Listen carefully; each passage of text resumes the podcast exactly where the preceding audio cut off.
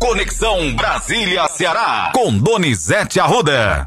Vamos lá, Donizete Arruda, nesta manhã de quarta-feira, falar sobre um assunto que impacta diretamente na economia. O presidente Lula está repetidas vezes, por repetidas vezes, criticando o Banco Central e isso tem gerado muita polêmica. Bora, Matheus, São Paulo e Rio viveram uma terça-feira de muita água, muita chuva, muita gente desabrigada. A natureza tem aprontado com a sociedade, com os países, né? O homem maltrata a natureza e a natureza, a natureza reage.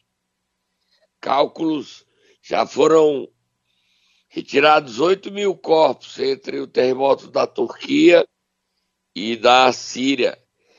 E a perspectiva é que possa chegar a 32 mil, Matheus. 32 mil mortos num terremoto não é brincadeira, não. Uma tragédia muito grande. É o maior terremoto com efeitos devastadores da humanidade. Nunca tivemos tantos números de vítimas. E, deixando essa história aí, ontem o presidente Lula voltou a atacar presidente do Banco Central, e defender que o Senado mude o presidente. Mas o presidente, o Neto, Roberto Campos Neto, não reagiu, silenciou e não vai entregar o cargo. Ministros de Lula estão aconselhando o presidente a parar esses ataques a economia já tem problemas, mas ele está fazendo ouvidos de mercador. Vamos ouvir o Lula aí, Matheus. Não é possível que a gente queira que esse país volte a crescer com uma taxa de juros de 3,75%. Nós não temos inflação de demanda. É só isso.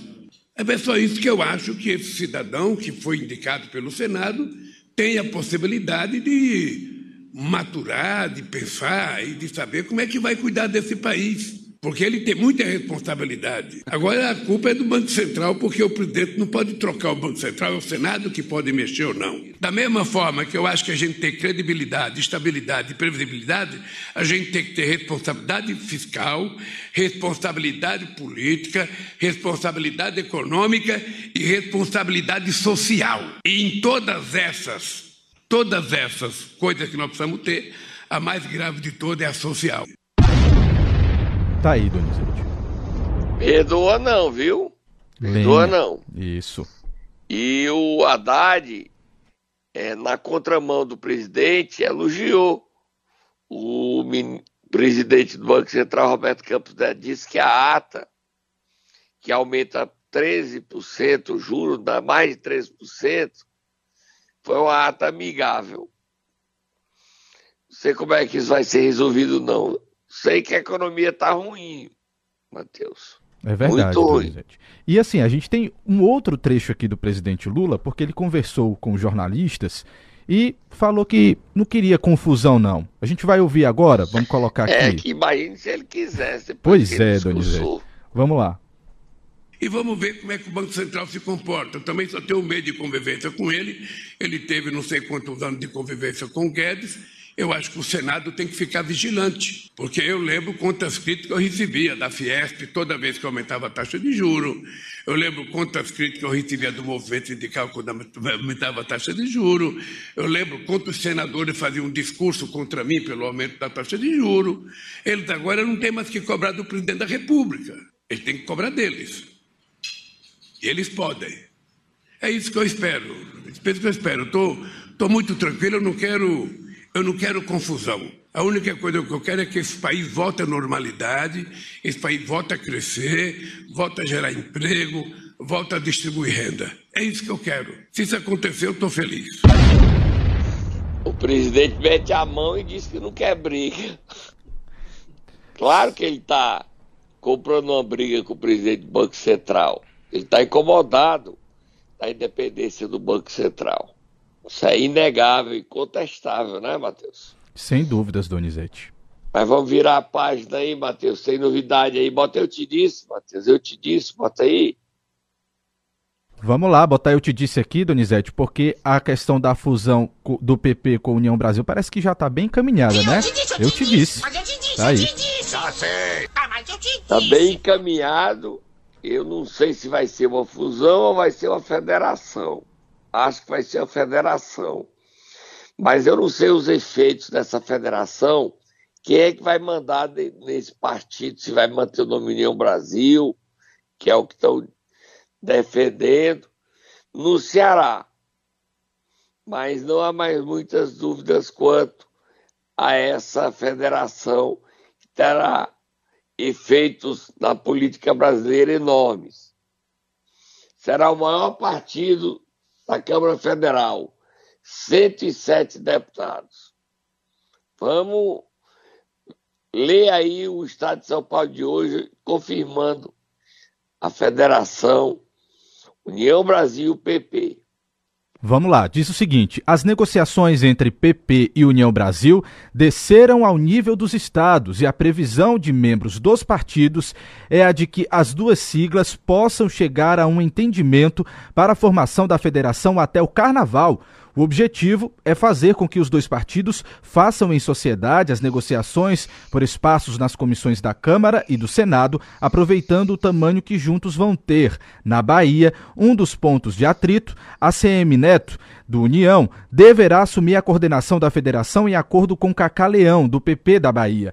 Está em Pernambuco hoje a principal fonte de tensão, onde Luciano Bivar, Mendonça Filho, Dudu da Fonte e Miguel Coelho disputam espaço. Estadão. Olha, Matheus, o deputado, deputado o senador cearense Eduardo Girão anunciou ontem seu novo partido. Ele surpreendeu. Ele estava negociando com o PL e com a União Brasil e acabou se filiando ao Novo. Você viu aí, Matheus? Você tem o, o texto dele anunciando aí, o partido anunciando a filiação de Eduardo Girão? Vou atrás para você agora, novo. Donizete. Essa informação que você também publicou ontem no seu Twitter eu já vou colocar aqui para você enquanto você comenta. Foi surpresa mesmo para todo mundo, viu? Aqui achei o, a postagem do Novo, tá? Diz o seguinte: o Novo tem orgulho de dar as boas-vindas ao senador Eduardo Girão, o primeiro senador da história do partido. Bem-vindo, Eduardo Girão, senador do Ceará, filia-se ao Novo, é o que diz a postagem. É uma decisão, na minha opinião, equivocada. Ele vai ser senador dele mesmo, ser aliados e o Novo tem três deputados federais, com um partido muito pequeno. Para governar, precisa de gente. Mas o Eduardo Girão deve saber o que faz. Senador é ele, não eu. Vamos terminar, Matheus.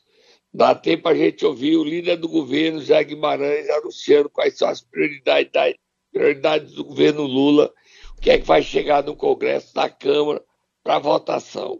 Vamos ouvir José Guimarães. Vamos lá, Donizete. Ele defendeu o Conselho de Controle de Atividades Financeiras, o COAF, para ficar do jeito que está. Vamos ouvir.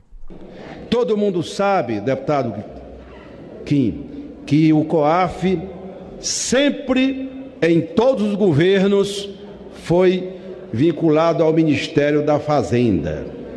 Todos os governos, todos, desde quando ele foi criado.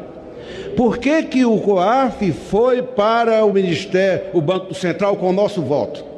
Porque o ministro da Fazenda na época queria levá-lo para o Ministério da Justiça para fazer o processo de perseguição política e criminalização da política, que cada vez fica mais claro isso. Inclusive nessa aí o Paulo Guedes tinha razão. O COAF foi para o Banco Central. É um, é um conselho administrativo, não tem um caráter punitivo e nem penal, é administrativo. E quando o ministro Haddad ele fala em recompor esses conselhos, está dentro exatamente de uma concepção republicana de comando do Ministério da Fazenda. Só corrigindo, tá, Donizete? Ele está aí defendendo que o COAF volte para o Ministério da Fazenda, que é o que o ministro Haddad quer. Exatamente, eu ia corrigir você. É o que está hoje está num governo Bolsonaro, ele saiu, né? E estava no Ministério da Justiça para ficar com, os, com o Moro. E ele acusa isso de ter perseguição. Tem mais Guimarães ou não dá tempo? Dá, dá tempo a gente ouvir mais um trechinho aqui. Vamos ouvir. Eu digo para esta casa, deputadas e deputados, que eu fiquei estarrecido com os dados que eu assisti, que eu ouvi ontem. Quando se diz numa narrativa de que o direito ao recurso, o empate levará à judicialização e, portanto, é para defender o contribuinte, pasmem os dados, só para se ter ideia de todos os processos que estão judicializados, deputado Kim, somente 26 empresas são responsáveis por isso. O contribuinte não vê absolutamente nada e nem ganha nada, nem ganha nada, a não ser os grandes contribuintes. É por isso que o empate o direito de recorrer à justiça só contribui para os grandes contribuintes. Não tem nada a ver a defesa do contribuinte. São dados, podem acionar. Não tem nada a ver a defesa do contribuinte, muito pelo contrário. É até injusto com aqueles empresários sérios que não querem, que contribuem, que, tem, que querem contribuir com o desenvolvimento do país, na geração de emprego e renda. Portanto, o CAF, do jeito que está, só quem ganha são meia dúzia de grandes empresas que judicializam. Tá aí, Donizete. Ele está falando de dois órgãos, Isso. o COAF e o CAF. O CAF é onde você reclama para diminuir valores de multas de impostos. O COAF é quem fiscaliza se você está recebendo dinheiro limpo ou dinheiro sujo e as movimentações financeiras. Foi duro o deputado Zé Guimarães. Ele estava cumprindo missão, um discurso do governo Lula. Vamos beber um suquinho de maracujá, acalmar, sempre acalma a gente. Vamos lá, Matheus. Momento Nero! Vamos lá, Donizete Arruda. O Tatá já está pronto aqui. Nós vamos acordar quem nesta manhã de quarta-feira? Vamos acordar o vice-presidente da Assembleia, Fernando Santana que conseguiu número suficiente para instalar uma CPI contra a ENA. Vamos lá, Tata, acorda ele aí.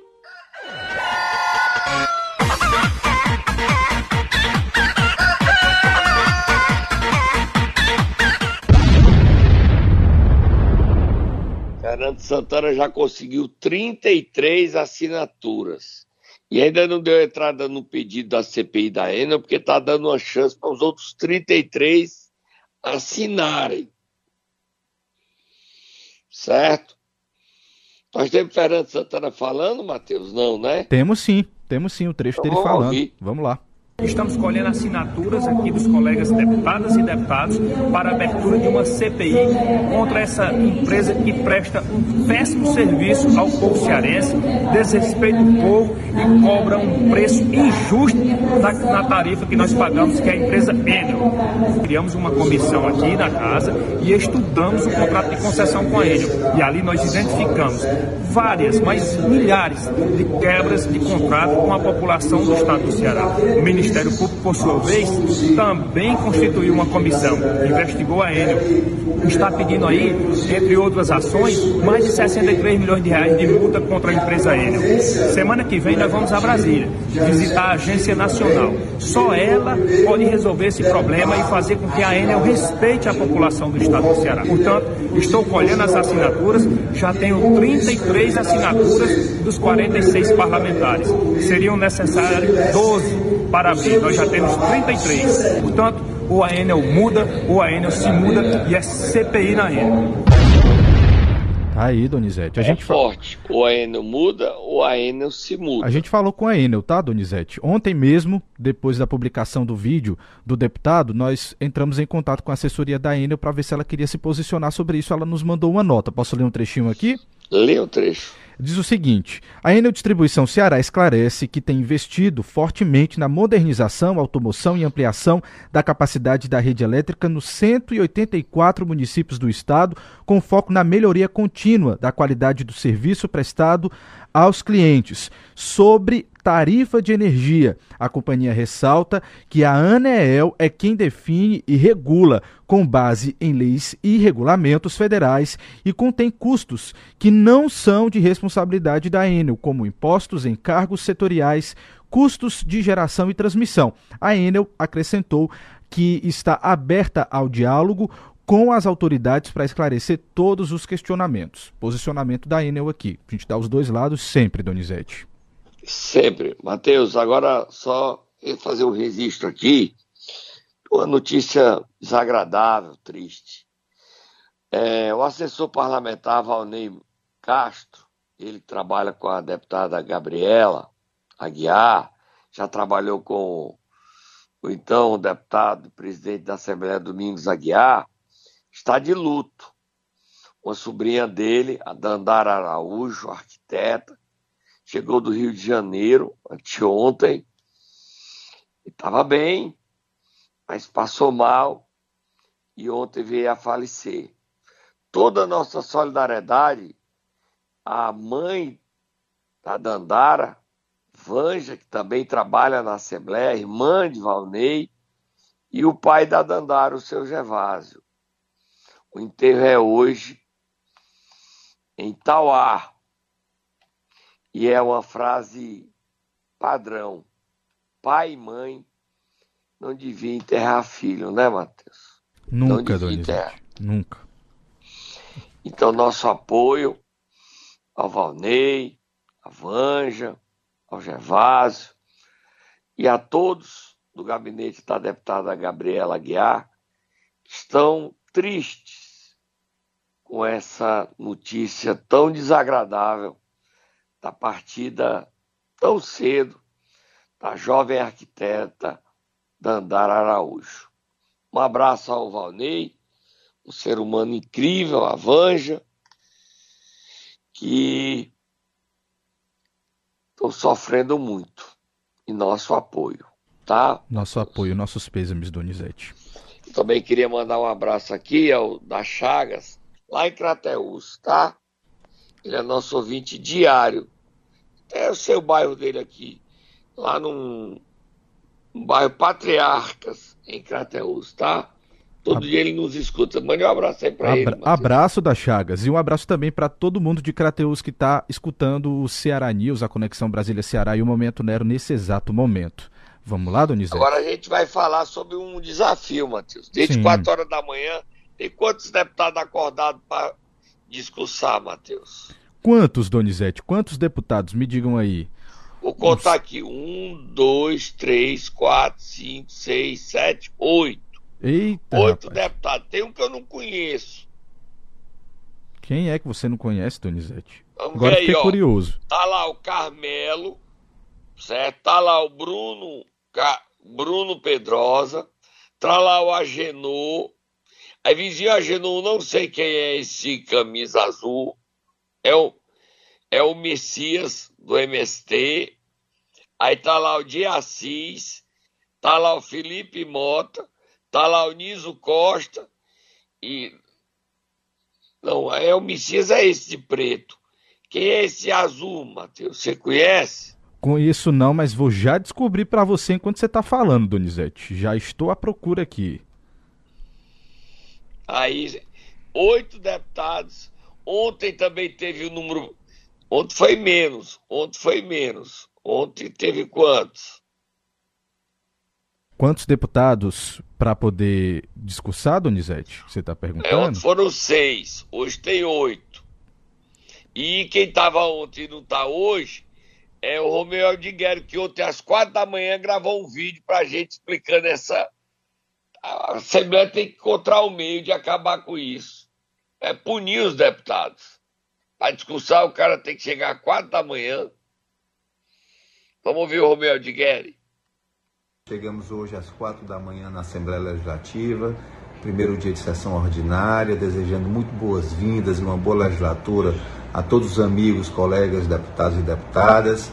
Na pauta, vários projetos importantes de interesse da população cearense, notadamente entre eles, mensagem do Poder Executivo, a criação do Programa Estadual Ceará Sem Fome, uma grande iniciativa do governador Armando de Freitas, ficará a cargo da Secretaria de Proteção Social e da primeira-dama, Dona Lia Freitas, mais de 230 milhões de reais na busca da erradicação da fome no estado do Ceará, beneficiando aí as famílias vulneráveis. Também um projeto de mais de 130 milhões de reais, visando erradicar, zerar as filas de cirurgias eletivas advindas aí da pandemia de dois anos. No estado do Ceará são mais de 60 mil cirurgias. Estamos trabalhando, contem conosco. É isso, Donizete. Olha, Matheus, são 130 milhões para zerar filas e cirurgias eletivas, 230 milhões para o programa Ceará Sem Fome. O governador Eumano de Freitas mandou um, medidas que estão sendo discutidas o seguinte, que vão reduzir, ele tem uma série de medidas para economizar que a economia brasileira merece atenção. Redução de 10% do número de terceirizados, com a exceção de mão de obra em tecnologia da informação, limpeza, conservação, segurança e vigilância. Nessas áreas ninguém mexe. Redução de 10% do número de gastos diárias e passagens aéreas. Redução de 10% dos contratos de gestão com organizações sociais e fundações de direito privados.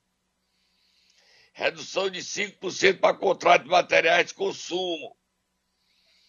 Redução de 5% para os contratos com cooperativas.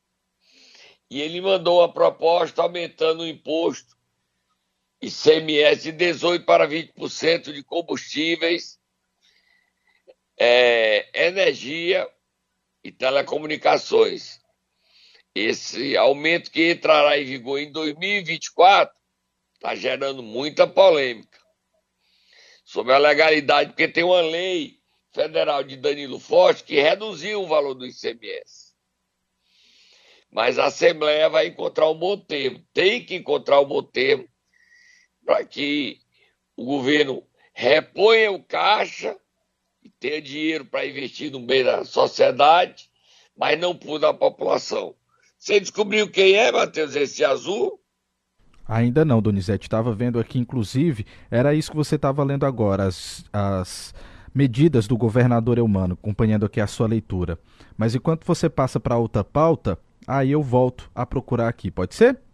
Pode, vamos lá. Vamos lá, falar sobre a Prefeitura de Fortaleza, tem um Não temos um governador falando? Não, não temos o governador falando.